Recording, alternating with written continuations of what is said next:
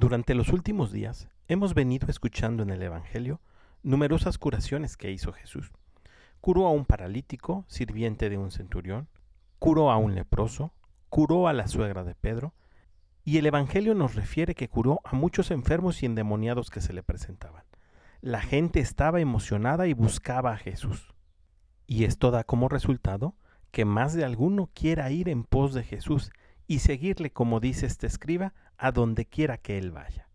Pero seguir a Jesús no es cosa de un rato ni de emociones. Seguir a Jesús es una exigencia y él mismo lo dice al responderle a estas dos personas. El Hijo del Hombre no tiene ni dónde descansar.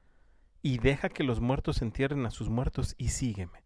Son palabras duras que le hacen saber al que quiere seguir a Jesús que no se trata de un ratito o de contento, ser cristiano es un estilo de vida en el que yo ya no soy el que mando, sino el que manda es el Señor, y en todo deseo hacer su voluntad.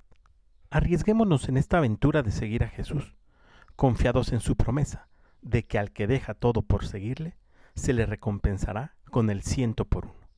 Que tengas un gran día y que Dios te bendiga.